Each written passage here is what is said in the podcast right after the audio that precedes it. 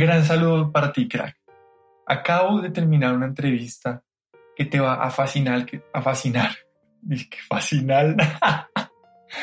perdón, perdón.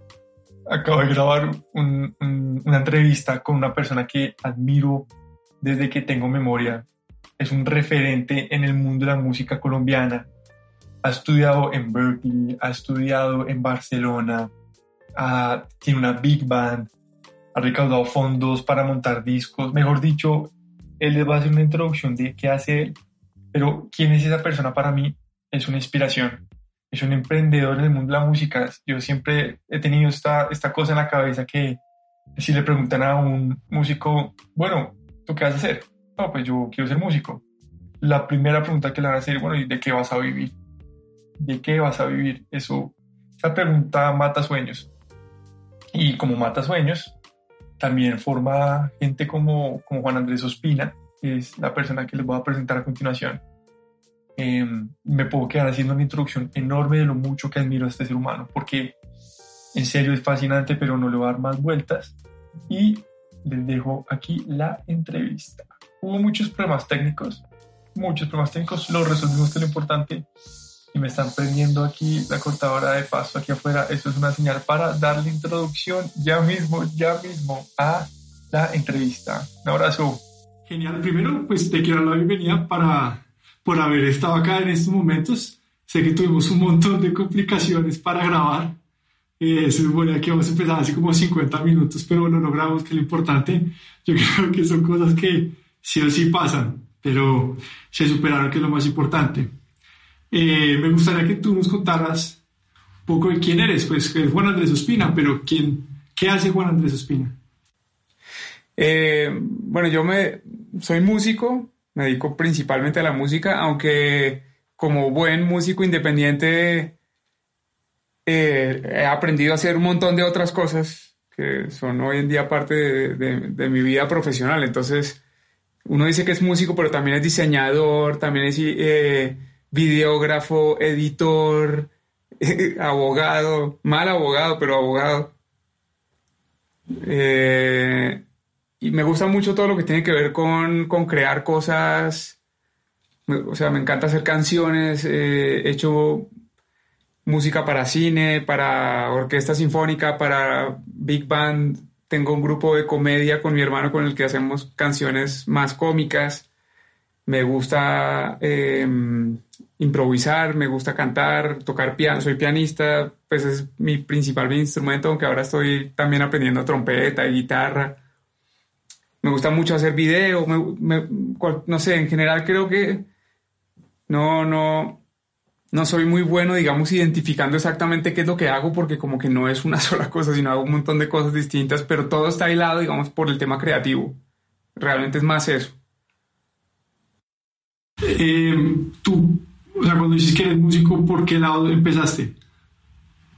O sea, empezaste siendo, o sea, yo sé que tocas piano de toda la vida y a medida que fui mirando como un poquito más de ti, me di cuenta que aparte de ser un gran abogado, es diseñador, también estás ahorita editando videos, pero aprendiste a tocar la trompeta, yo me acuerdo que tocas como la armonía, si no estoy mal, la armónica, exacto. Y es como, bueno, ¿cómo empezó ¿Cómo empezó este viaje? O sea, lo, lo que yo lo que viví de ti, digamos, hace poco en una, una, charla que tú tuviste, TEDx, hablabas de un poco de tu viaje, de cómo empezaste a ser músico. Entonces, para saltar eso, igual si la gente quiere escuchar un poquito más de ti, de esa historia que es genial, luego podrán acceder pues al video. Pero mi pregunta es, hoy en día, después de haber pasado todo lo que pasaste, tú lo que yo tengo, en, pues lo que yo sé es que tú pasaste por estudiar en, Berkeley, ¿cierto? Estuve un, dos años ahí. Estuviste en Berkeley, grabaste un disco, que yo, ahí fue cuando empecé a saber que tú hacías mucha música con el BBB, que era Bogotá, Barcelona, Bogotá. Boston, eh, Bogotá, Barcelona, Boston. Bogotá, Barcelona, Boston. Y donde más la toteaste, yo creo, fue con un video de qué difícil es hablar en español. De hecho, hace poquitico no, fue muy chistoso porque estaban enseñando español en, en Italia y muestra tu video. ¿Ah, sí? O sea, tú sabes que tu video de qué difícil es hablar español lo muestran en distintas partes del mundo sí. para que la gente sepa que es muy difícil hablar en español. sí. Sí, no, es loquísimo con ese video. O sea, a cada rato nos pasa que nos escriben de cualquier país y nos dicen, ay, la profesora de español nos mandó a ver este video.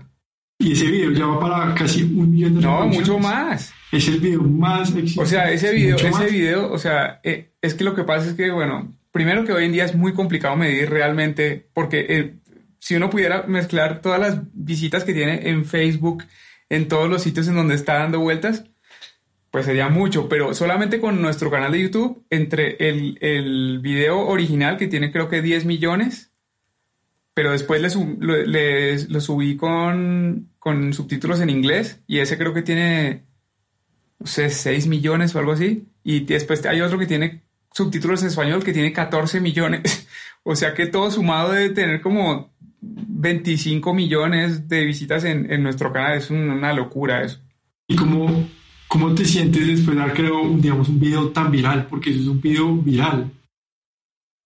Em, no, pues es chévere uno cuando uno crea algo que le llega a más gente, ¿no?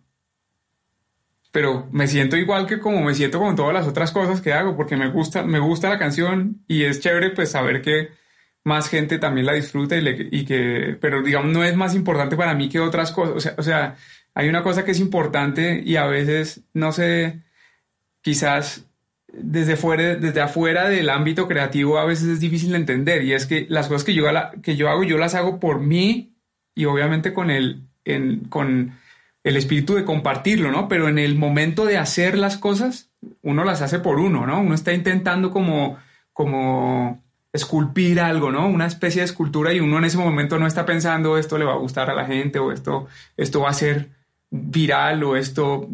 Eso, esas son cuestiones que vienen después, una vez uno ya las termina. Pero yo me siento súper contento, de esa, me, alegra mucho que esa canción le haya, le haya llegado a tanta gente y que la sigan viendo y que, le, y que la gente se divierta viendo esa canción, me encanta. Pero digamos, la relación que yo tengo con la canción no es más que la que tengo, o sea, es, es la relación que tengo con esa canción, es lo mismo que, que tengo con todas las otras cosas que hago. Después lo que pasa con cada una de esas cosas, como que ya no medio que no me corresponde a mí, ¿no? Y tampoco, sí, es, es interesante eso, pero no, es una, pues fue, fue sobre todo en su momento cuando lo subimos una locura eso, porque es muy raro para una persona que no está expuesta a tanta gente o a una, fue, o sea, de repente imagínate que tú estás acostumbrado a recibir no sé, entre 10 y 20 emails diarios y de repente de un día para otro comienzas a recibir, no sé, 500, de los cuales uno no sabe, no entiende nada, está todo, no, no sabes filtrar, está el saludo de alguien que le gusta, hasta alguien que te está medio que insultando porque no, porque no mencionaste a, tu, a su país, otro diciendo que si quieres hacer una propaganda de, no sé, de cualquier cosa extraña que uno no sabe si quiere, o sea, era como de más, fue mucha información. Fue, fue toda una experiencia. ¿Y eso fue antes o después de montar la Big Band? No, antes. Lo que pasa es que no. La Big Band, yo, yo, comencé a escribir música para Big Band antes de lo del español. Lo que pasa es que el disco de la Big Band lo hice después. Vas como cuatro o cinco años después. Es que algo que es impresionante que tú hiciste, tú te metiste en recaudar fondos para grabar un disco, que grabaste artistas de todas partes del mundo cómo, cómo fue ese formato, o sea, cuánto, cómo fue, por qué. Uno diría, bueno, ¿cuántos artistas estuvieron en ese video? En el, digamos, en el proyecto, en, el, en la Big Band. Sí, en el proyecto. En el proyecto eran 26 músicos, más o menos. Sí, pues vivían en Nueva York, pero eran de todo el mundo. pero cuando tú los grabaste, fuiste directamente yo estaba en ese, yo, yo estaba en ese momento ahí, en Nueva York. Entonces lo que yo hice fue, yo tenía que grabar o sea, yo quería hacer una campaña de crowdfunding para poder recaudar los fondos necesarios para poder grabar este álbum, porque yo tenía esta música que había escrito para Big Band desde que estaba en la universidad y después hubo algunos festivales que me encargaron escribir para estos festivales y al final tenía más o menos un repertorio de siete composiciones que me gustaban mucho, pero que no, se, no había ningún registro. Esas composiciones las habían, las habían tocado, digamos que si un festival me encargaba escribir algo, pues yo escribía la, la pieza, ¿no? La mando al festival, el festival la toca una vez y ya está. Y no queda registro, no queda grabado, seguramente sale mal porque nunca hay suficiente ensayo, no, estoy yo ahí para ayudar como en el montaje.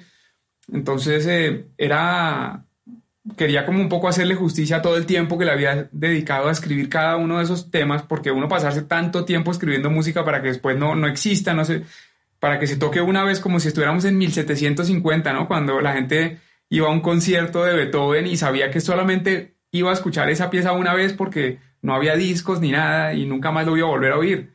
Pero hoy en día no es así, entonces me parecía absurdo uno escribir toda esa música y no tenerla grabada, entonces quería grabarla y el problema era, uno de los problemas era cómo hacer para recoger toda esa plata, porque yo necesitaba como 35 mil dólares para poder grabar ese disco mínimo, que era un poco, era un poco de plata.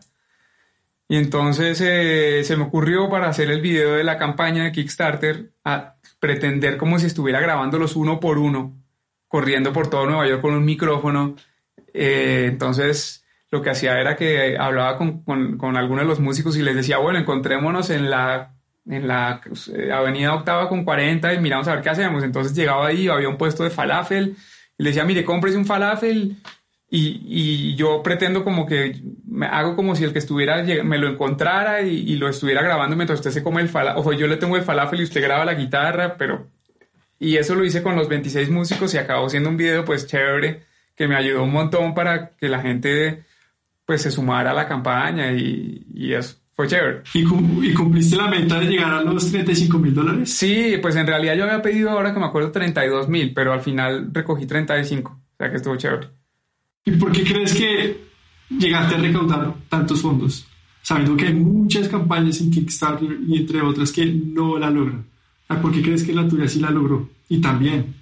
Em, yo creo que le puse como mucha, le puse, le puse, no sé, mucho cariño a la campaña y la gente, y hice, por ejemplo, cuando llegamos, no sé si viste el video, por ejemplo, cuando llegamos a 20 mil dólares, hice una samba que se llama la samba de los 20 mil cuando llegamos a 7000 hice una cumbia y ahí hice un montón de, de cosas que creo que la gente de, en algún momento ya mucha gente ni siquiera estaba aportando la campaña porque yo iba, porque le importara mi disco o mi música de Big Bang, sino porque le parecía chévere lo que yo estaba haciendo. Y decía, uy, esto está buenísimo, no sé, aportemos porque está chévere y a ver qué va a hacer después.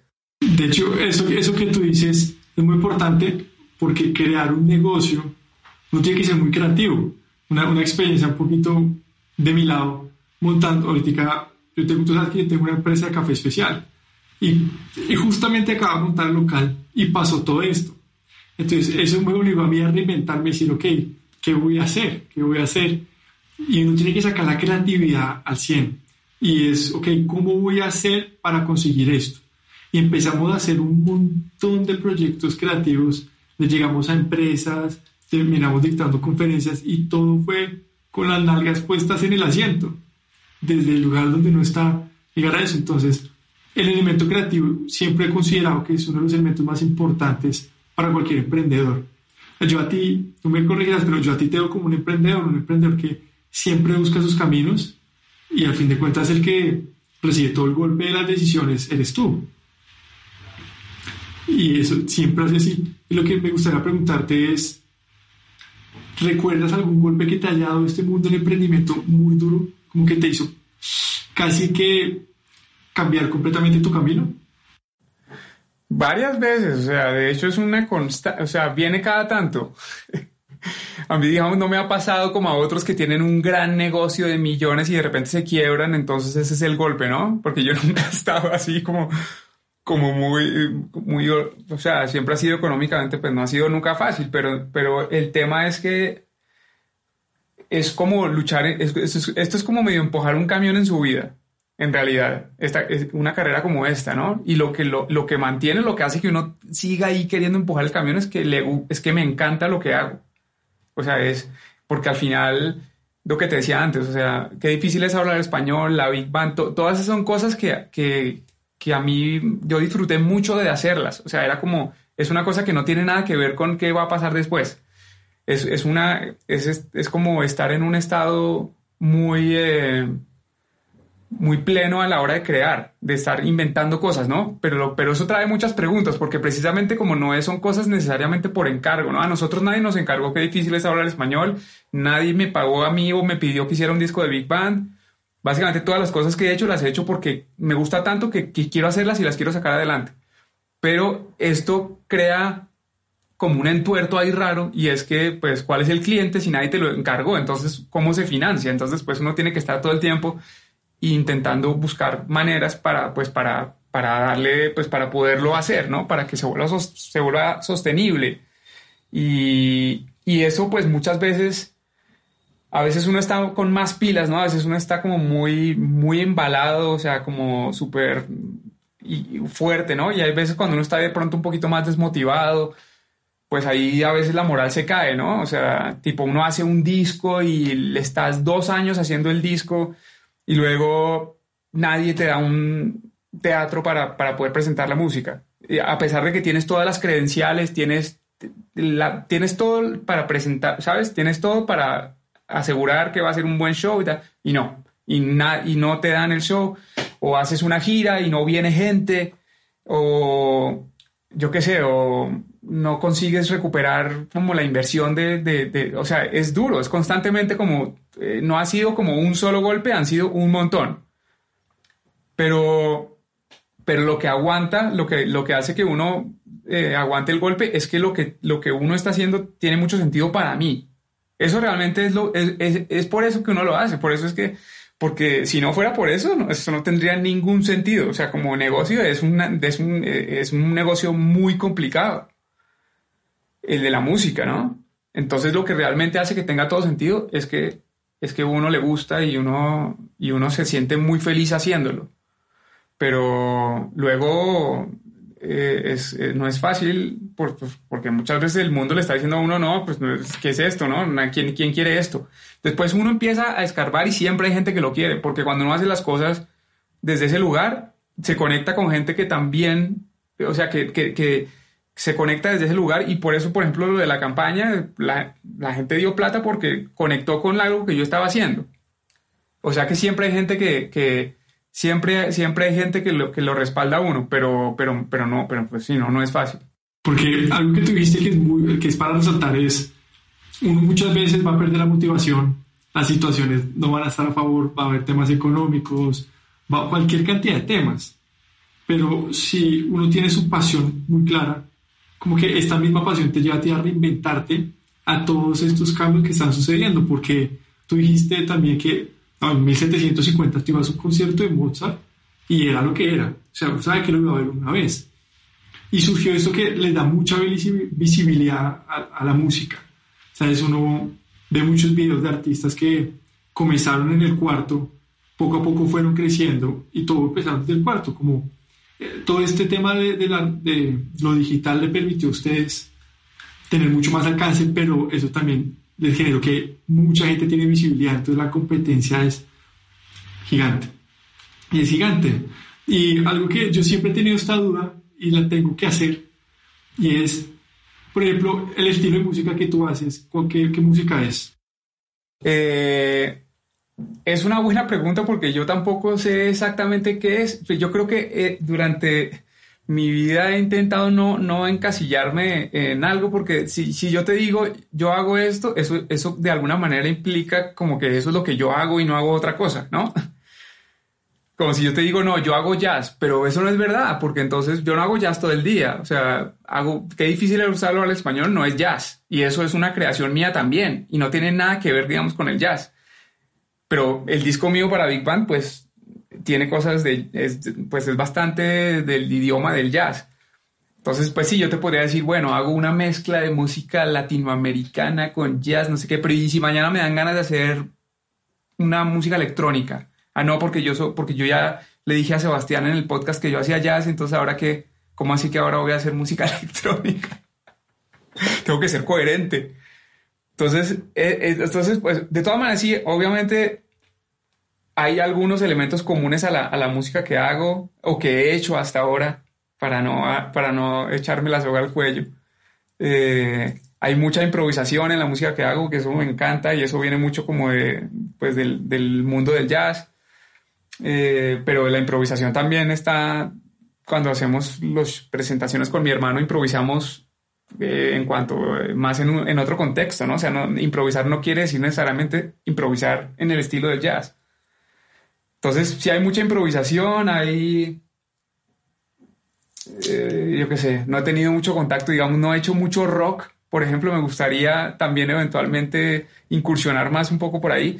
El problema es que uno, a medida que va avanzando, uno, primero que la gente comienza, y no, no es normal eso, pues la gente lo comienza a ver a uno como una persona que hace cierto tipo de cosas. Entonces, si sale, por ejemplo, posibles trabajos, es posible que la gente lo llame a uno para hacer esas cosas que vio que uno hace, ¿no?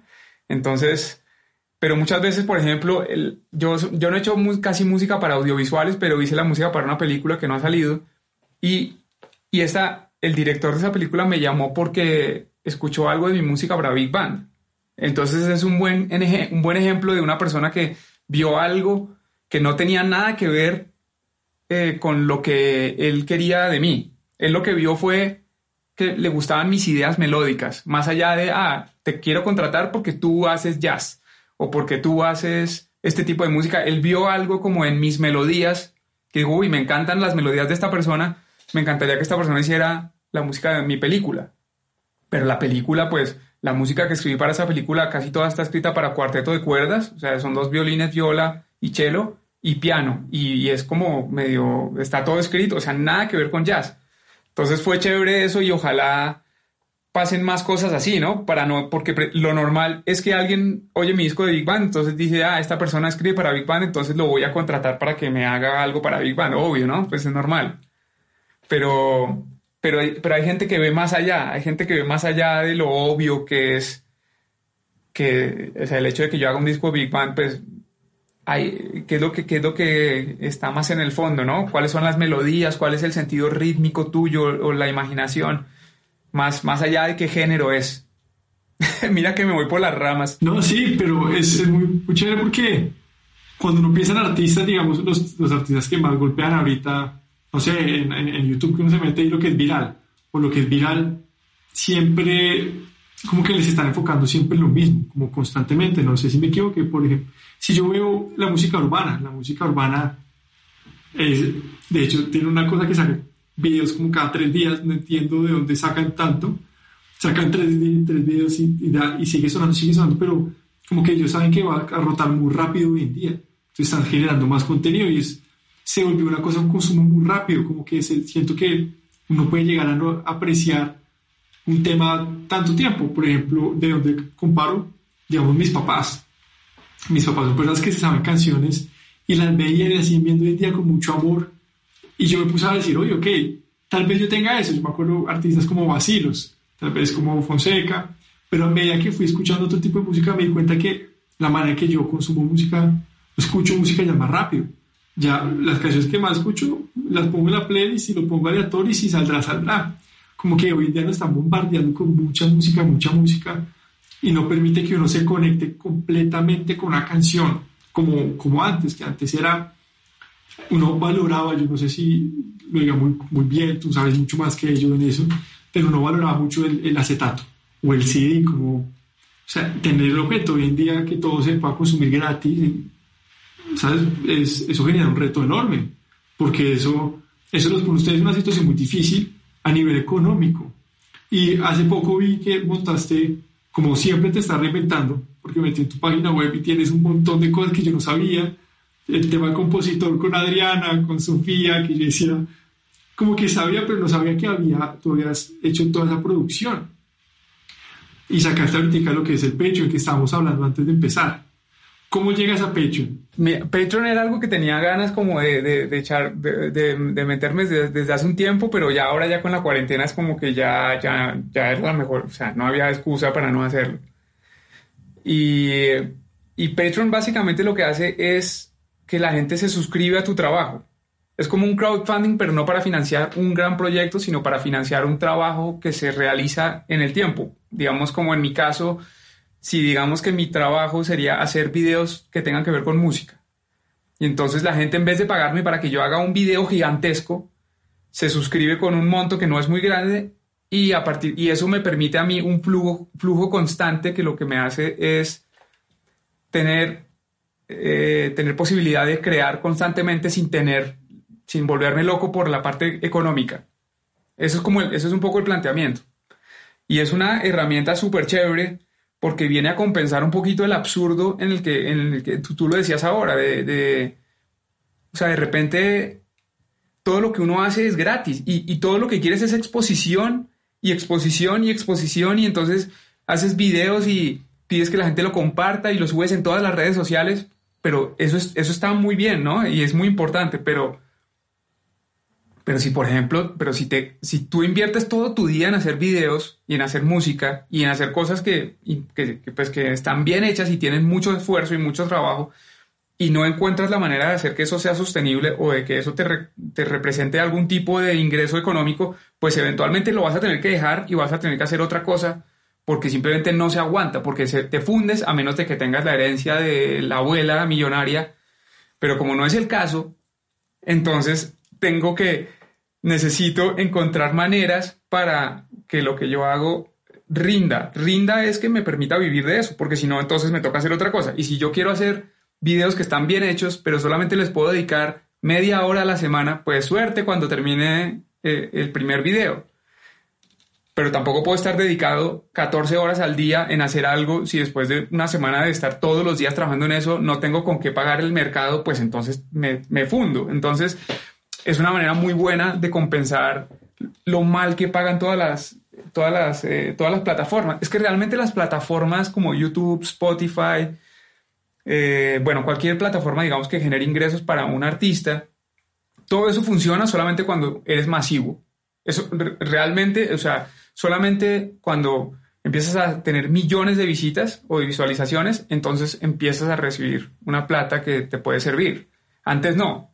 Y entonces eso genera, eso, eso plantea toda una especie, toda una confusión artística que es bien compleja y es por qué todas las cosas no deben ser masivas. O sea, el, objeto eh, de, lo que un artista crea no es que sea masivo. Si es masivo, si resulta que es masivo, genial, ¿no? Pero hay cosas que no, hay, hay cosas que no van a ser masivas nunca y no por eso deberían dejar de existir.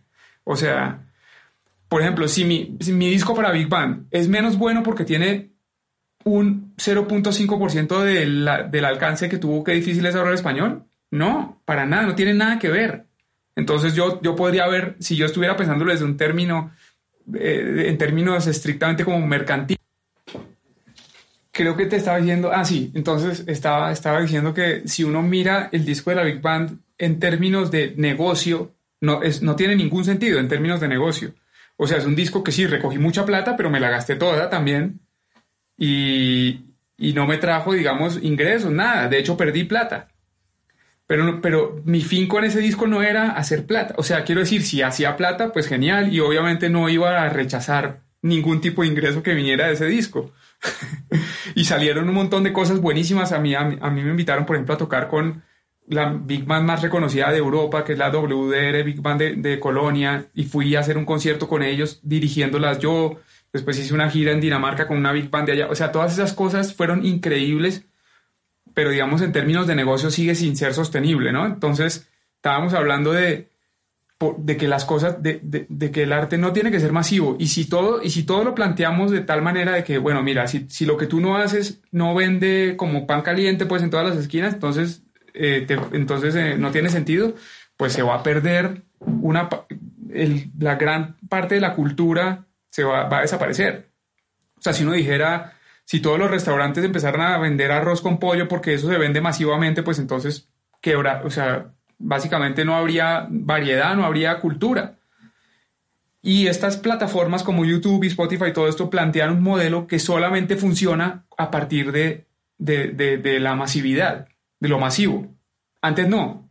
Entonces, toda la gente que hace música independiente no aplica para estas plataformas porque lo que reciben es una miseria. No es que reciben una miseria, sino que es, tan poquito lo que, lo que se recibe por visita que solamente te va a comenzar a funcionar a partir de tener muchos millones, ¿no? Y entonces, y, uno como tiene tanto, tanto contacto con las cosas masivas, ¿no? Entonces uno ve, no, sí, este youtuber porque lo leí en el periódico, vi que tiene no sé cuántos millones, entonces de repente la gente empieza a pensar en términos de millones y no de calidad de, arte.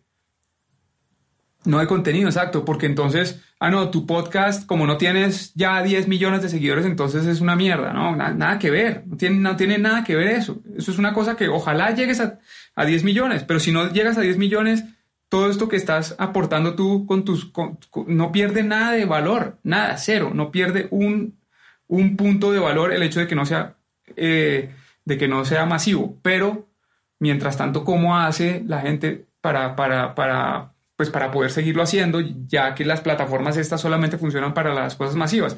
Entonces, por ejemplo, Patreon es genial porque yo no quiero tener la presión de que si, de que si la música, que, o sea, si cada vez que pongo un video nuevo en YouTube tengo que estar ahí como tres días ahí rogándole a la Virgen y prendiendo velas y todo para ver si se vuelve viral. Y si no se vuelve viral, entonces voy a odiar mi propia creación. Pues no, eso no tiene sentido. En cambio, Patreon sí tiene mucho sentido porque yo le estoy pidiendo a la gente que le gusta mi trabajo que se suscriba, o sea, que pague poca plata. O sea, y eso es una cosa que yo creo que no solamente funciona para la música, sino para todo el mundo. Si uno va a, si uno va a la calle y hay un tipo que vende arepas y a uno le gusta esas arepas, pues hágale el favor y compre la arepa a él y no se la compre a Carulla porque así está, o sea, como una cosa más, si, si es que a uno le gusta, ¿no? Si, si a mí me gusta que tipo siga haciendo sus arepas que me gustan, pues tengo que apoyarlo para que él las pueda seguir haciendo, porque si, si, si me parece chévere que el tipo haga arepas, pero nunca se las compro, pues eventualmente el tipo se va a quebrar y va a tener que hacer eso y otra cosa. No vas a poder comer más arepas. De hecho, yo estuve mirando hace poco una entrevista que le hicieron al creador de Patreon y el creador de Patreon es artista, o sea, él lo creó para los músicos, diciendo exactamente lo que tú dijiste. Entonces, qué chévere que esta plataforma esté para eso, porque lo que tú dijiste, si me apoyas no solamente en el like, sino se puede compartir, compre, o sea, es que ya no se puede ni siquiera vender un tema, entonces el para usted generar plata ya se volvió un tema muy distinto. Por ejemplo, ahorita con, el, con, con eso que todo el mundo tiene que estar en las casas, tú ya no puedes hacer vivos, ya no puedes hacer clases derechas. Entonces todo el tiempo no se transforma. Y hay algo que sí dijiste, que fue el tema del valor. Las reproducciones no tienen nada que ver con el valor y lo que tú aportas, nada que ver. O sea, el valor tiene que ser la calidad del mensaje. ¿sabes? Lo que tú quieres transmitir. No es, si no tienes millones de reproducciones, no tiene valor. Y yo creo que hoy en día se ha cambiado mucho el pensamiento sobre lo que, lo que es el costo, lo que es el valor, lo que es visualizaciones. Ah, tiene un millón de, de visualizaciones, yo lo voy a ver. Y para eso que uno no está eh, siendo de los más grandes con muchos seguidores, va a ser un reto enorme. Y comenzando este podcast, yo me enfrenté con esto. Y yo empecé con esta mentalidad que te comparto.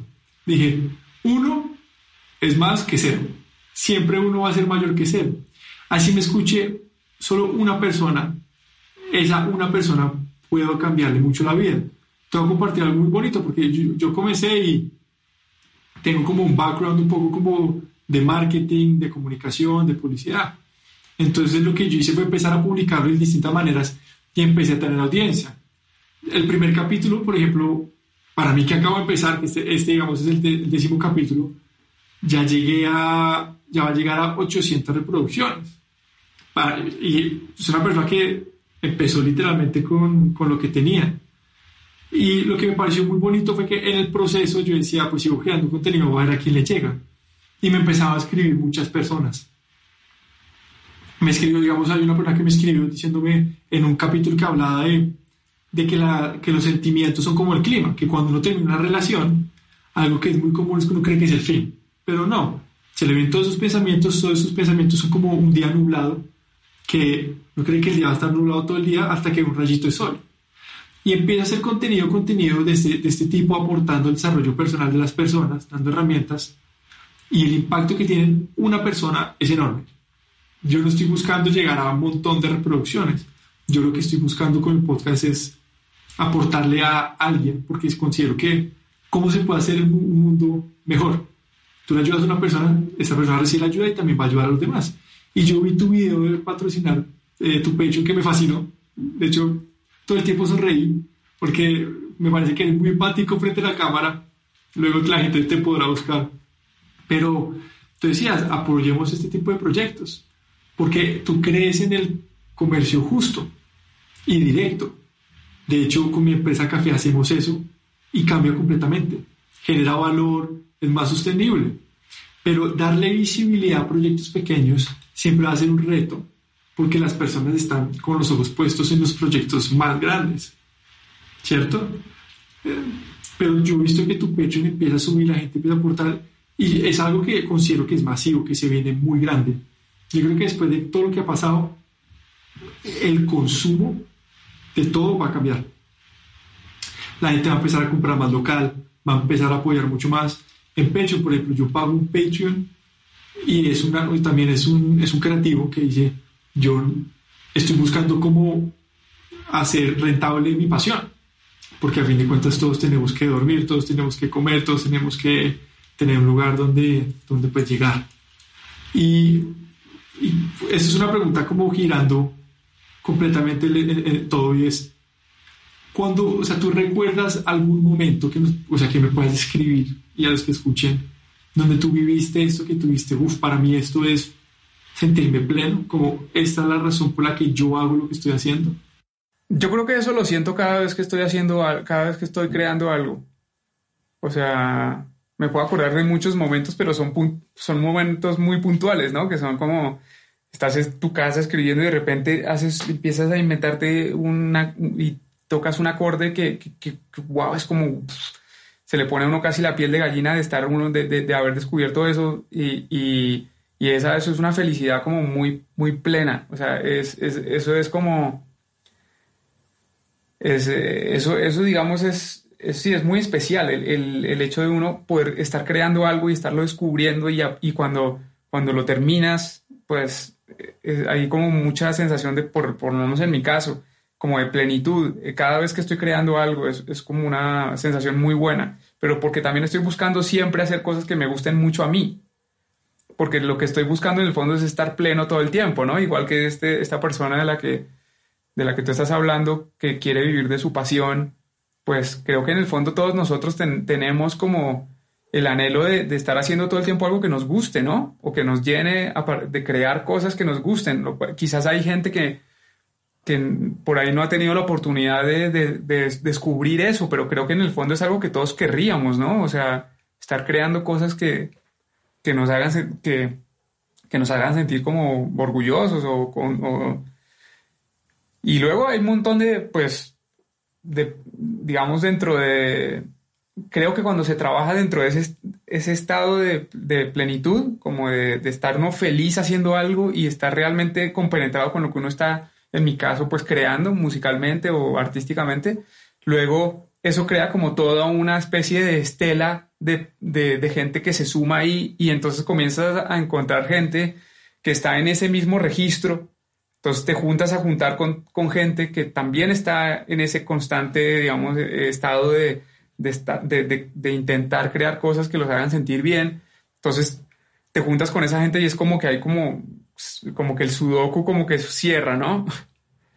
Y entonces, entonces te puedo decir un montón de momentos muy plenos que, que, que, implican pues otros amigos creadores, ¿no? Que hicimos un concierto y, luego la gente también, el público también eh, siente esa plenitud y se conectan, entonces ellos también salen felices porque hay una cosa, por ejemplo, que me pasa, pues que nos pasa mucho a los músicos cuando, cuando nos lo estamos pasando muy bien en el escenario y la gente, el comentario de mucha gente es, no, es que wow, es que ustedes se lo están, se lo, como que qué chévere ver lo felices que están en el escenario, ¿no? Pero no lo dicen desde un lugar como de, como de quien está viendo la fiesta del vecino desde la ventana del apartamento de uno, Sí, sino porque ellos, también, porque ellos también están siendo parte, eh, ellos están siendo parte desde otro lugar, pero ellos están siendo, ellos están recibiendo esa energía y están alimentándose de eso también. No es como, ah, no, yo, a mí no me invitaron, no, yo porque no estoy también ahí tocando con ellos.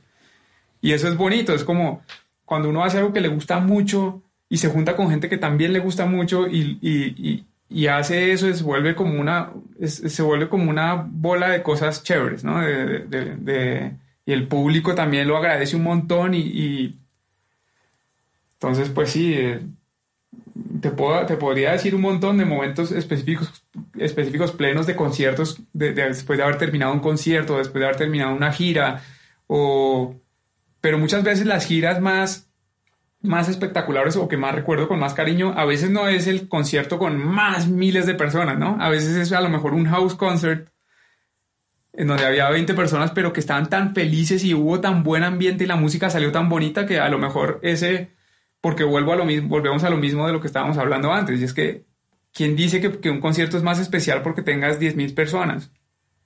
Puede ser súper especial, no quiero decir nada, o sea, un concierto enfrente de 10.000 personas puede ser espectacular, pero también puede ser una mierda. El hecho, lo que quiero decir es que el hecho de que sean 10.000 personas no lo hace bueno ni malo. Igual que un video de un millón de visitas no necesariamente no lo hace bueno o malo. Es una eh, lo, lo, genial es cuando hay algo muy bueno que tiene muchas visitas o que tiene mucho público, ¿no?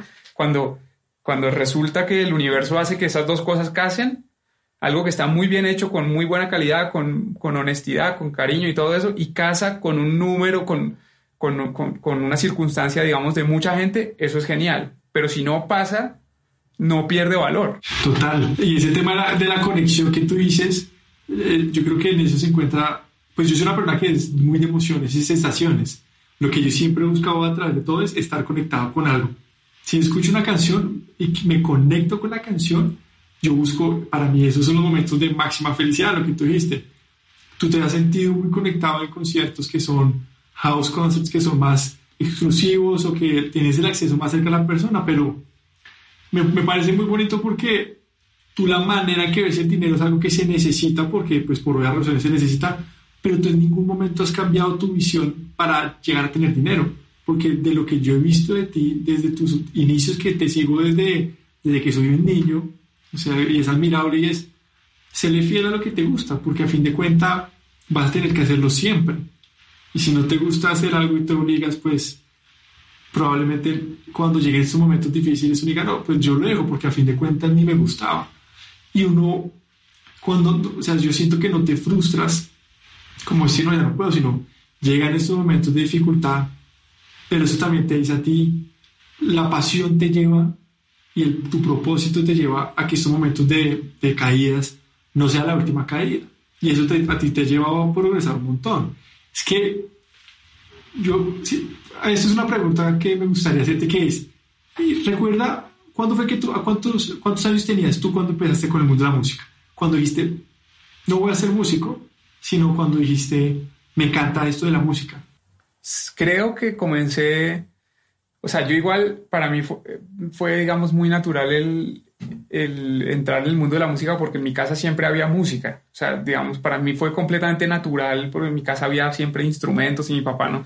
Yo tengo fotos de mi papá tocando piano, o sea, creo que, no sé, acaba de llegar de la clínica de recién nacido y mi papá le gustaba como con sus cuatro hijos llegar y tomarse unas fotos tocando piano con los pies del, del bebé de, de un par de semanas. y o sea que para mí fue muy natural, digamos, el contacto con la música. Eh, pero, pero fue tan natural que, que, tampoco fue muy obvio el momento en el que yo dije, bueno, esto me gusta, o sea, esto me gusta mucho, ¿no? Antes era como eso, obvio, la música es como ni siquiera me cuestionaba si me gustaba o no, porque pues siempre lo tuve, ¿no? Es como, siempre hubo música en mi casa, entonces nunca me planteaba, ¿será, ¿será que me gusta la música o no? Simplemente era parte de mí ya. Pero sí me acuerdo mi hermano comenzó a tocar piano más chiquito que yo y él rápidamente comenzó a progresar y empezó clases y se volvió como medio una estrella del piano. Y yo creo que yo por un poquito de adolescente, yo dije, no, yo no quiero hacer lo mismo que mi hermano, ¿no? Entonces yo como que no le puse muchas pilas y, y, estaba más con deportes y cosas así.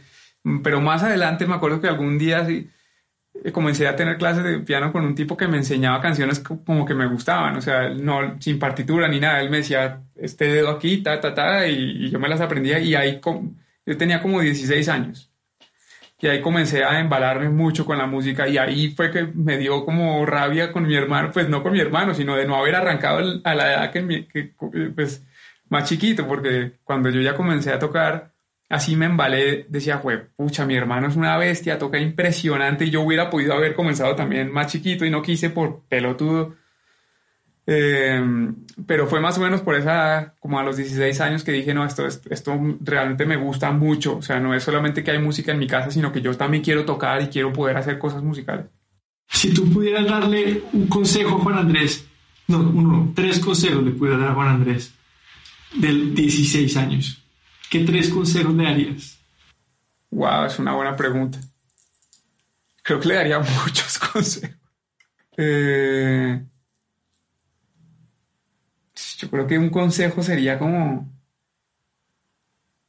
como buscar uno quién es desde el principio, o sea, de una, o sea, pasa uno tanto tiempo intentando hacer cosas para complacer un modelo, o sea, pasa uno tanto tiempo y sobre todo en esa edad del colegio, ¿no? Que uno todo lo hace medio con presión de grupo y ahí todo, uno le gusta lo que, a uno le gustan las cosas que le gustan, pero también hay como toda esta cosa de me debería gustar lo que le gusta a los demás, ¿no? Y, pasa uno mucho tiempo como pues alguna gente no tanto, ¿no? Y, pero, pero creo que si, si antes hubiera entendido como que hacer lo que uno hace, porque mucho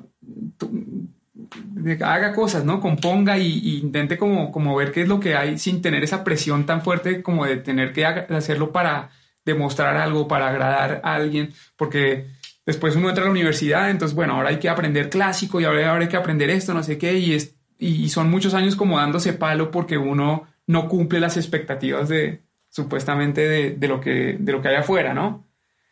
yo creo que la gente en música, muchos de los músicos que yo más admiro, de los artistas que más admiro, yo creo que desde muy pronto entendieron que lo que había que hacer era buscarse para adentro. O sea, buscarse qué es lo qué es lo que es lo que tiene uno por dentro y no qué es lo que uno hace para agradarle a los demás. Y hay gente, y los músicos que uno muchos de los músicos que uno más admira tienen mucha personalidad y tienen mucha personalidad es porque tienen, tienen desde, desde muy jóvenes se entendieron que ellos tenían una voz y que había, que había que explorar era esa voz y no estar explorando cómo es que hace uno para encuadrar en un género o darle gusto a un profesor o a o lo que sea, ¿no? Eh, porque por ejemplo, sale, sale un artista como, no sé, que se me viene ahorita, no sé, Whitney Houston en los ochentas. Y después de ella salen un millón de gente que quiere ser como Whitney Houston, que a lo mejor si hubieran estado, si la tomaran a ella como referencia, pero no estuvieran años frustrados porque no cantan como ella, sino más bien estuvieran viendo a ver qué es lo que ellos pueden hacer para que haya otra, otro, pues para que la gente descubra, no a la imitadora, no el yo me llamo de Whitney Houston, sino, o sino quién es, quién, es, ¿no? Porque si cada persona, cada artista, desde muy temprano se estuviera, se, nos buscáramos desde quién soy de verdad yo, entonces habría, sería increíble la paleta de, personalidades y de, de, artistas increíbles que habría por el mundo, ¿no? Pero hay muchos que a lo mejor se pierden porque pasan demasiado tiempo es queriendo ser como, como alguien. Eso que tú dices es yo creo que el mejor consejo, yo daría exactamente el mismo consejo, porque yo vine a empezar a buscar quién era yo mucho más grande. Nunca lo entendí. Y lo que tuviste mirarse para adentro, cuando yo empecé a mirarme para adentro porque ya no encontré nada afuera. Dije, ok, se acabó esto. Empecé a mirarme para adentro y dije, espera un momento, esto estuvo aquí todo este tiempo, llevo un montón de años buscando afuera algo que tenía adentro. Y eh, eso que tú dices, más, más allá de la música, en, en los negocios, en, quién, es, quién es uno, en lo que uno quiere hacer, con quién se junta. Yo creo que ese consejo de todo lo que tú has dicho, es, o sea, yo no sé cuáles son los otros dos, pero ese que tú dijiste para mí es, es de las enseñanzas que cuando yo tenga hijos y llego a tener, es lo primero que les voy a enseñar. Es construyase como, vea, coja mentores, como le gusta a Whitney Houston, vea cómo ella interpreta, pero no la copie, vea qué le gusta y qué puede decir, yo también me gusta esto y me siento cómodo haciendo esto. Entonces es ir absorbiendo para, para llegar a quién es uno. Pero esa, eso que tú dices es lo más difícil. Y hay personas que nunca se miran para adentro porque siempre estuvieron mirando afuera. Totalmente. Y lo más loco es que, es que la gente, por ejemplo, los estudiantes de música, que pues que hay tanto ese fenómeno, porque es una época muy confusa, uno está en la universidad y de repente le toca estar analizando música y bueno, una cosa que pasa de ser muy recreativa hacer una cosa como más, más rígida. Y hay muchos que admiran un montón a, músicos, pero yo creo que en el fondo lo que, lo que uno admira es como que uno encuentra algo en esa persona que uno no, que uno no, que uno no había visto antes, ¿no? Y pero creen pero el estudiante cree que esa persona no tiene, yo creo que todo el mundo tiene eso. Yo creo que todas las personas tienen algo, algo especial porque todas las, personas tienen un seteado, un cable, un cableado diferente. Y, y cada uno es distinto. Y, y, y sobre todo en el arte, pues cada persona tiene una mezcla de vivencias y de talentos y de cosas que en teoría deberían sacar un montón de cosas distintas, ¿no? Porque cada, cada persona es diferente. Pero hay mucho tiempo, digamos, desperdiciado en buscar es cómo hago para, para, para imitar a esta persona, pero eh, no se ve algo muy básico y que está además como ahí, in your face. Cuando tú ves a un artista así como una Bjork, es como, es una persona que cada cosa que ha hecho en la vida ha sido para reinventarse y para darle la vuelta, pero porque se está dando el lujo de explorarse a ella misma. Y, y, las personas a lo mejor que la admiran la intentan imitar cuando no están viendo que lo obvio es que, lo que la enseñanza más grande de una persona como ella es que lo que hay que hacer es divertirse y buscar hacer cosas distintas, no, no distintas por, por, por ser distintos, sino el solo hecho de que uno haga algo de manera honesta va a hacer que sea distinto porque va a ser distinto a todo lo demás que la otra gente ha hecho. Cuando cuando uno ve todas estas canciones que están hechas que parecen cortadas por el, por el mismo cucho, es porque no hay nada de eso. Es, simplemente, ok, esto funciona, hagámoslo y démosle a la gente este mismo modelo de canción hasta que simplemente se funda. Pero debe, ojalá hubiera 15 mil millones de canciones distintas y de maneras distintas de tocar los instrumentos y, o sea, no sé, eso, eso es muy valioso. Tengo mucha curiosidad de saber cuál sería el segundo consejo que le darías a Juan Andrés de 16 años. Creo que el segundo consejo viene un poco de la mano con esto de lo que estábamos hablando y era como pásala bueno. No te des tanto palo. O sea, como que ¿para qué? O sea, al final, o sea, las cosas, está bueno ser exigente y hacer y querer hacer eso eso es una cosa que ya es intrínseca por ejemplo a, a, mí desde chiquito siempre he querido hacer las cosas bien pero también hay como muchas veces había como o sea solamente después de, de, de, de, la época digamos de estudio que en mi caso fue un poco desorganizada porque no es que estuve en una universidad sino estuve muchos años en Barcelona como medio haciendo clases esporádicas y luego estuve dos años en Berkeley y bueno pero toda esa época fue como, como, digamos como que me alejé un poquito como del disfrute inicial. Antes de estudiar música, como que hacía música desde un lugar muy inocente, ¿no? Que era como una tomadera de pelo y era como, o sea, me encantaba y no sentía como que no tenía que necesariamente rendirle cuentas a un género otra vez, ¿no? O, o sea, de repente empecé a estudiar, entonces, entonces ahí te dicen, no, estás tocando mal o estás tocando jazz, pero no suenas como, no suenas, no tienes el swing del jazz, ¿no? Y después estás cantando y dices, no, pero tú no tienes la técnica y cosas que uno no pensaba antes. Simplemente hacía música ya. Y, y era solamente la parte creativa. Después aprendí todo el rigor de la parte técnica y eso fue súper importante para mí, pero siento como que hubiera podido mantener durante esos años más vivo ese espíritu de, de juego de, de, disfrute, o sea, porque bueno, sí, está chévere hacer música y hay que esforzarse para que salga cada vez mejor y aprender a que siempre sea más, tenga mejor calidad y todo eso, pero, pero eso siempre enmarcado dentro de una cosa, pues estamos haciendo música, ¿no? Haciendo cosas creativas, entonces, como me diría eso a mí mismo, como, como que el, el proceso, pues sí, disfrutarlo más, relajarse más, menos esta cosa ahí por ser responsable y hacer todo bien y darle gusto a todo el mundo. Eso que tú estás diciendo me, me llega y literalmente fue como si casi me rompo el cuello porque yo buscaba de manera inconsciente, eh, yo dije, cuando logre esto voy a ser feliz, cuando logre esto voy a ser feliz. Y me di cuenta que estuve viviendo toda mi vida buscando algo en vez de decirle que espérese, el pasado ya no se puede hacer nada. El pasado ya fue lo que fue. Ya no es real. Solo es real porque, pues, porque lo recordamos. Pero el, el futuro no hay nada seguro, ¿cierto? Entonces me di cuenta que yo estaba tratando de vivir el futuro cuando debería estar viviendo el presente. Y el presente es esto, de disfrutar más lo que uno hace. De parar, ¿sabes? Es esto que uno está sentado con una vista increíble. Ah, le toma una foto y sigue.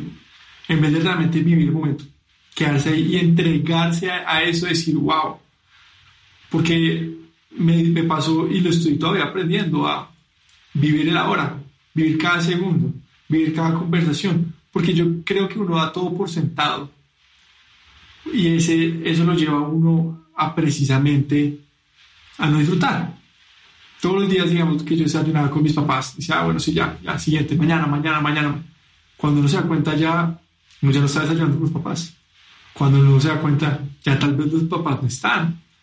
Y es como, entonces, toda mi filosofía de vida es una cosa que aprendí de Steve Jobs, que es, si hoy fuera mi último día en la, en la tierra, haría lo que estoy a punto de hacer. Y ahora vivo feliz y por eso comencé algo como esto, que es el carajo. No busco nada, lo hago porque soy feliz y sabes qué me ha pasado, cada vez lo he mejorado, porque cuando uno hace las cosas porque le gusta, uno mejora. O sea, no se da cuenta del progreso, pero uno todo el tiempo quiere aprender cosas nuevas, arriesgarse algo nuevo. Y ese es el mejor consejo que los dos que has dado son dos cosas que considero que son las dos mejor, los dos mejores consejos que las personas pueden recibir. Y es, vive y disfrútate el proceso. ¿Sabes? No te tomes todo tan en serio. Disfruta. Oye, está bueno. Quiero saber el tercero porque esas dos fueron muy grandes. y el tercero, a ver. El tercero. Tienes a Juan Andrés de 16 años al frente tuyo y te leíste estos dos y le vas a este tercero y ya no vuelves a hablar con él. claro, wow, es tremendo. Eh, bueno, ya igual creo que sería, creo que también me, aconsejaría confiar, confiar más en, en, en, en, mí, que confíe más. Me diría a mí mismo, oiga, confíe más en usted, ya no se preocupe, o sea, tipo, confíe de verdad, o sea, porque está muy de la mano, digamos, de los otros dos, ¿no? También como de, de, no estar, o sea, yo también, digamos, también me preocupaba mucho por, por eso, por, por darle gusto a todo, por quedar bien, ¿no? Por quedar bien siempre y, que es una cosa que todavía, pues, todavía tengo. Uno no, no, es que se libera de eso, lo que pasa es que en esa época como que es, pierde la dimensión porque es demasiado como importante eso.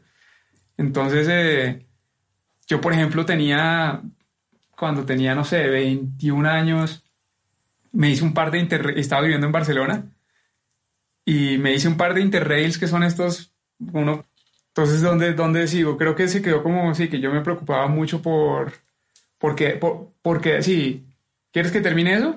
Sí, obvio, lo que estaba súper bueno. Que no podía parar de sonreír que me preocupaba mucho por quedar bien y me daba mucho miedo como exponerme y que y sobre todo el miedo al fracaso. En realidad es eso, es el miedo al es el miedo a, que algo que uno haga resulte mal. Y eso es, eso es falta de confianza.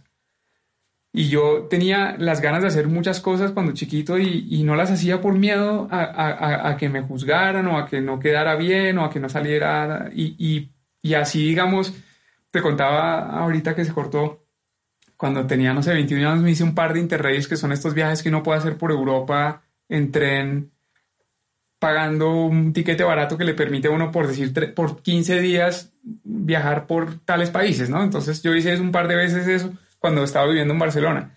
Y lo hacía así súper guerrero, sin plata ni nada, pero lo hacía muy con el espíritu de conocer, pero más de conocer, lo hacía porque, pues sí, tenía ganas de conocer algunas cosas, pero era más la aventura, era más porque quería tener aventuras de echarme ahí solo en un tren y conocer, pero la verdad es que casi no pasaba nada de las aventuras que quería tener, casi no, no, no, no pasaba casi nada porque yo era muy miedoso, era muy, muy tímido, entonces, por ese mismo miedo al fracaso, ¿no? Entonces, eh, yo me iba con ganas de conocer un montón de gente y de hablarle a todo el mundo, pero a lo mejor estaba en el tren y tenía una persona al lado mío y no le conversaba porque era tímido y me daba como pena molestarlo, o qué tal que le hablara y no hubiera tema.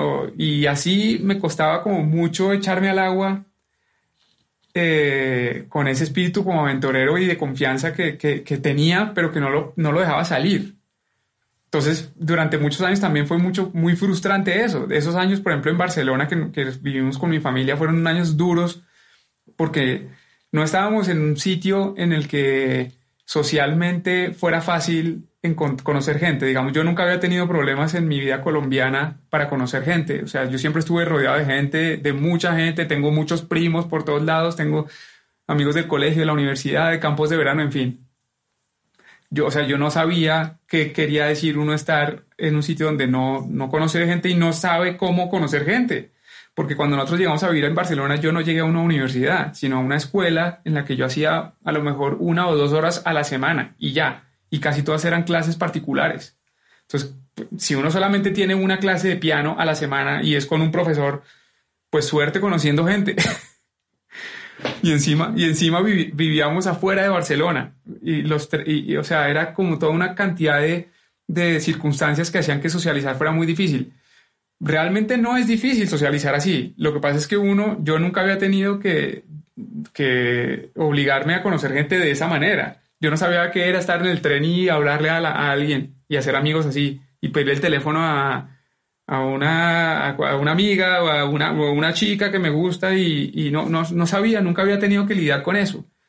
Y era muy tímido por falta de confianza. Entonces se me fueron como, igual no lo digo con arrepentimiento, es lo que fue, pero digamos, ahora, ahora en plan de, de, aconsejar al, al, joven Juan Andrés, le diría como, man, le échese al agua, échese al agua, o sea, no importa tanto, no, no, no, hay que preocuparse tanto si va a salir bien o mal, porque ellos, pues, durante muchos años tenía como esa frustración como de no estar viviendo cosas que quería vivir y que me echa, y que tenía la situación todo, pero no era, era tan tímido y tan, tan, pues sí, tan, pero no, no sé si era tanto timidez como miedoso, miedo, miedoso de, de, fracasar, entonces por eso no me echaba, no me echaba el agua. Total, de hecho, es muy chistoso que digas todo eso porque el primer capítulo se llama Mediante la acción y es precisamente hablo de, del miedo al fracaso. Que uno, pues para que tú internamente puedas, me, puedes decir que tú tenías muchos miedos, pero uno nunca se imagina de este lado que si yo como toda tu vida te veía en Barcelona, en Boston, en Bogotá, en esto, en aquello, o sea, de este lado de la historia, Juan Andrés, que es la mía, nunca me imaginé eso, porque cuando estábamos en reuniones o algo, tú eres el más como, ¿sabes? No el introvertido, sino el extrovertido, el que, el que sabía magia, que se inventaba personajes. O sea, yo crecí con ustedes en una imagen de yo quiero ser como ellos porque ellos tienen personalidad. Eh, eso es como viviendo en este lado. Y es muy curioso que en este momento tú me digas a mí que me estoy desayunando esto, porque yo sé que todo el mundo tiene miedo, pero que el miedo también jugó un factor muy grande en uno. O sea, y lo que jugó en ti, y es es algo impresionante porque uno hoy en día ya entiende el miedo y no, no, lo bloquea, sino que uno va, porque sabe que si se va contra el miedo, lo sobrepasa detrás de esa barrera. Hay un montón de cosas que uno nunca hubiera llegado si no hubiera tenido como este impulso inicial. Y, pero es, eso también es una moraleja de no todo lo que parece. Yo sé que suena muy como muy cliché, pero yo jamás me hubiera imaginado, aparte que yo te veía a ti dirigiendo un montón de bandas en un montón de idiomas, en un montón de países, uno dice, si hay alguien que tiene miedo en, esa vida, o no es Juan Andrés, y si hay alguien que se tiene confianza en sí mismo, es Juan Andrés, por lo que uno veía. Pero internamente yo, o sea, uno nunca se llega a imaginar que también eres humano. Claro. No, obvio. Y también son cosas que, pues como tú dices, como que poco a poco como que la misma vida lo empieza uno a poner sobre contra las cuerdas y es como ya empieza el desespero. O sea, eh, por ejemplo, en esos años en Barcelona ya llegó un momento en el que ya era desesperante y es como que ya, bueno, mira, o te, o, te vas a chiflar si sigues con esta actitud como de, de, de, timidez, porque, o sea, llega un momento en el que a, a veces simplemente uno le toca aprender porque el espíritu que uno tiene por dentro empieza a crecer y ya simplemente toca romper eso. Lo rompe. Porque si no, si no, o sea, si no uno se pudre. Como empieza, empieza, empieza a crecer eso y ya, y llegó un momento en el que yo ya como que ya liberé eso y, y otra cosa, ¿no? O sea, empecé a vivir otra etapa completamente diferente. Pero me acuerdo en la adolescencia y esos primeros años fueron, pues, sí, mucha timidez, mucha, mucho miedo. Y después seguramente también, lo, como tú lo decías, el miedo seguramente sigue, lo que pasa es que uno lo empieza a aprender a dominar, pero no es que desaparece. Lo que pasa es que uno, y uno se acostumbra a otra cosa, entonces uno ya también aprendió lo que es echarse al agua y todo lo que bueno que trae después de echarse al agua y uno después ya no quiere volver a ser el miedoso que está ahí al lado de la persona del tren y no es capaz de hablarle, porque uno ya lo hizo y, y funcionó y fue una nota y uno conoció a alguien increíble, entonces pues la próxima pues seguramente, uno va a seguramente tener la misma timidez, pero uno ya se echa al agua porque uno dice ya va a ser mucho más grande la recompensa que la frustración que me va a generar no, no, no echarme al agua. Entonces cuando uno ya se echa al agua una vez, es difícil que uno ya no se quiera volver a meter.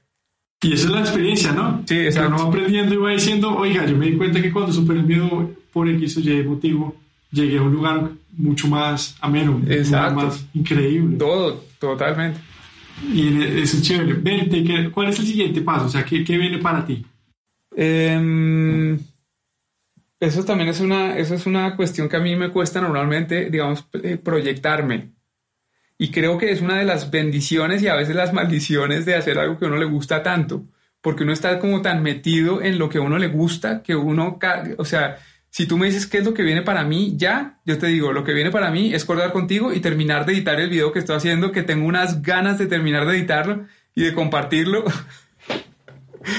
y después tengo otro y otro y otro que quiero, y, y, esas son las cosas que, o sea, lo que viene para mí es ojalá cada vez poder eh, hacer más cosas, dedicar, eh, tengo ganas de, digamos, de entrar en una etapa en la que me pueda dedicar más a mis proyectos, porque si bien, digamos, todos los proyectos en los que he estado involucrado me fascinan y estoy súper orgulloso y los quiero y todo, pero quiero, quiero en estos próximos años dedicarme principalmente a, yo poderme explorar y a, y, a, ser emprendedor yo de mis proyectos musicales, no tanto para, o sea, no es que no quiero eh, seguir colaborando con otra gente, pero digamos, no quiero, en este momento ya no tengo tantas ganas, por ejemplo, de estar produciendo el disco de mucha gente.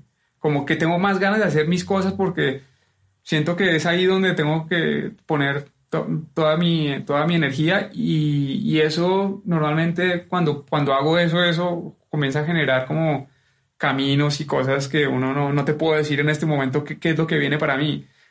Te puedo decir qué es lo que puedo plantear y a partir de ahí que venga lo que venga, porque normalmente, pues aparte, cuando uno se expone, tú por ejemplo que estás en este podcast, yo te puedo preguntar qué viene para ti, pues seguramente tú me puedes decir cosas muy lógicas que seguramente son las cosas que una persona que tiene un podcast querría. Entonces, lo que viene para mí es, pues, y entonces uno piensa en alguien que hace podcast y dice, bueno, esta persona hizo su podcast y después de un tiempo tenía estos seguidores y después lo invitaron a hacer conferencias y pues entonces seguramente tú me dirías eso, que es como lo del libreto. Ese, ese es el libro pues, pues, eso, esas son las cosas que, pero tú no me preguntaste qué es lo que voy a hacer, sino qué es lo que viene. Entonces yo no sé, yo no sé qué es lo que viene, yo sé que es lo que tú, tú puedes plantear seguir con tu podcast y eso irremediablemente va a seguir creciendo y si lo haces así que con, con, el espíritu de hacer algo que te gusta a ti, pues le va a llegar a otra gente y luego, pero a partir de ahí tú no puedes controlar qué es lo que va a venir de repente mañana viene alguien y te contrata para un programa de televisión o, alguien dice, está genial esto eh, eh, que está haciendo Sebastián, lo quiero llevar a una fundación para que me ayude con los niños que están, no sé, o sea, no sé, esas son cosas que uno ya no puede controlar más allá, o sea, uno se imagina el libreto, uno se imagina lo lógico. Entonces, si yo me digo que me imagino, pues, a ver, no sé, que me invite, no sé, a grabar con una orquesta, o a, pues no sé, son cosas como que pensa, que son como más, pienso como en el libreto, ¿no? Pero lo chévere que sea un poco la adrenalina de una carrera como esta es que nunca sabes qué va a pasar. Eso es, eso es muy cierto, no saber qué va a pasar, pero igualmente nos volvemos a lo mismo que, que hice al principio y es hacer algo que lo apasiona a uno. Y al fin de cuentas lo que viene, vendrá. Es que no hay pierdes si haces lo que te gusta porque todo lo que, porque si haces lo que te gusta, pues seguramente eso lo único que va a hacer es que te salga más de eso, de alguna manera. Son las mayores enseñanzas. Y para ir cerrando, veo que, bueno, retomando un poco lo del pecho, que se me hace una excelente idea, por si alguien escucha esto y quiere saber, no listo, yo quiero ser el Patreon de, de Juan Andrés, ¿qué, ¿qué puedo encontrar? O sea, ¿Cómo funciona eso? Hay gente que nunca ha escuchado qué es eso. Claro, tú estás abriendo un camino. Patreon quiere decir mecenas. Eso en realidad, si, si, si, hubiera la plataforma en español, se llamaría mecenas. Y un mecenas es, gente que, que apoya el arte. Que entonces, eh, pues yo los invitaría a que primero se metan en, en, mi canal, por ejemplo, de YouTube y miren, miren los videos que he estado haciendo. Pues ahí está gran parte de lo que, de lo que he hecho, o a mi página web también. si les gusta lo que hago y, y, dicen, wow, esto está buenísimo y me gustaría que esta persona lo siga haciendo, entonces los invito a que se metan a Patreon. Eh, eh, y ahí lo que tienen que hacer es, pues, bueno, puse un video en YouTube en el que explico qué es lo que es. Y el link es fácil de encontrar, es Patreon y Juan Ospina Music. O sea, eso realmente es, fácil. O cualquier link en, en, YouTube lo encuentran. Y, pero sí, yo creo mucho que esto tiene que ser de gente que de verdad le gusta lo, que uno hace. Yo no creo que, que la gente que, que, que el, la gente que se deba suscribir al trabajo de uno es gente que lo debe hacer por nada diferente de que realmente tienen muchas ganas de volver, de que uno lo siga haciendo. Porque es cuando es de verdad. Yo tengo muchos amigos que cuando hablo, digamos, de ti o de Nicolás, dicen ellos son los titanes de la música. O sea, a ustedes los ven así, entonces varios de esos amigos están, pues van están escuchando esto en este momento, cuando, cuando salga. Y, y chévere porque es una manera también de estar más cerca a lo que tú haces. Yo la alcancé a ver un poquitico lo que tú hacías en el pecho y das mucho acceso. O sea, realmente lo que tú estás haciendo es compartir mucho conocimiento que te llevó años en, en, tomar y que lo haces de una manera muy tú a tú. O sea, es algo que es muy personalizado y esa es la mayor ventaja que yo veo que pueden encontrar en esta plataforma, porque digamos, en Spotify te escuchan y, y qué. Acá es un contacto directo, entonces eh, si, alguien tiene, o sea, que vayan y vean tus videos, se van a reír, por lo menos si lo ven, se van a reír, van a pasar un muy buen rato. Después van a ver un poco más y si les gusta, sí que entren y vean qué pueden ofrecer, porque si tienen ganas de, lo, que tú ofreces realmente es un desarrollo artístico. Las personas que llegan ahí van a tener un desarrollo artístico enorme.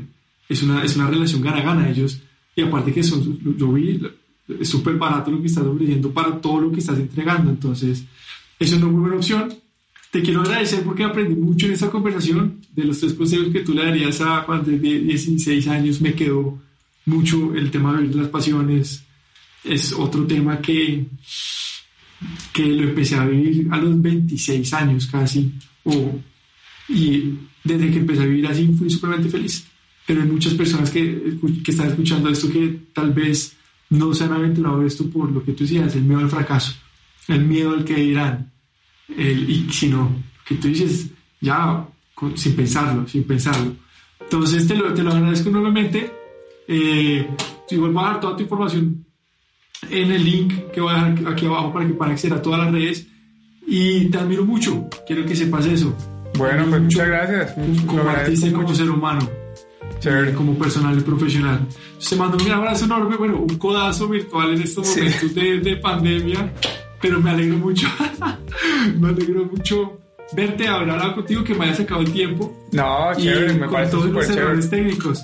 Y sé que te va muy bien con todo, porque siempre Igualmente. has hecho de la manera. Lo mismo. Entonces nada, te mando un abrazo enorme y, y nos vemos. Listo. Listo. Chao, chao.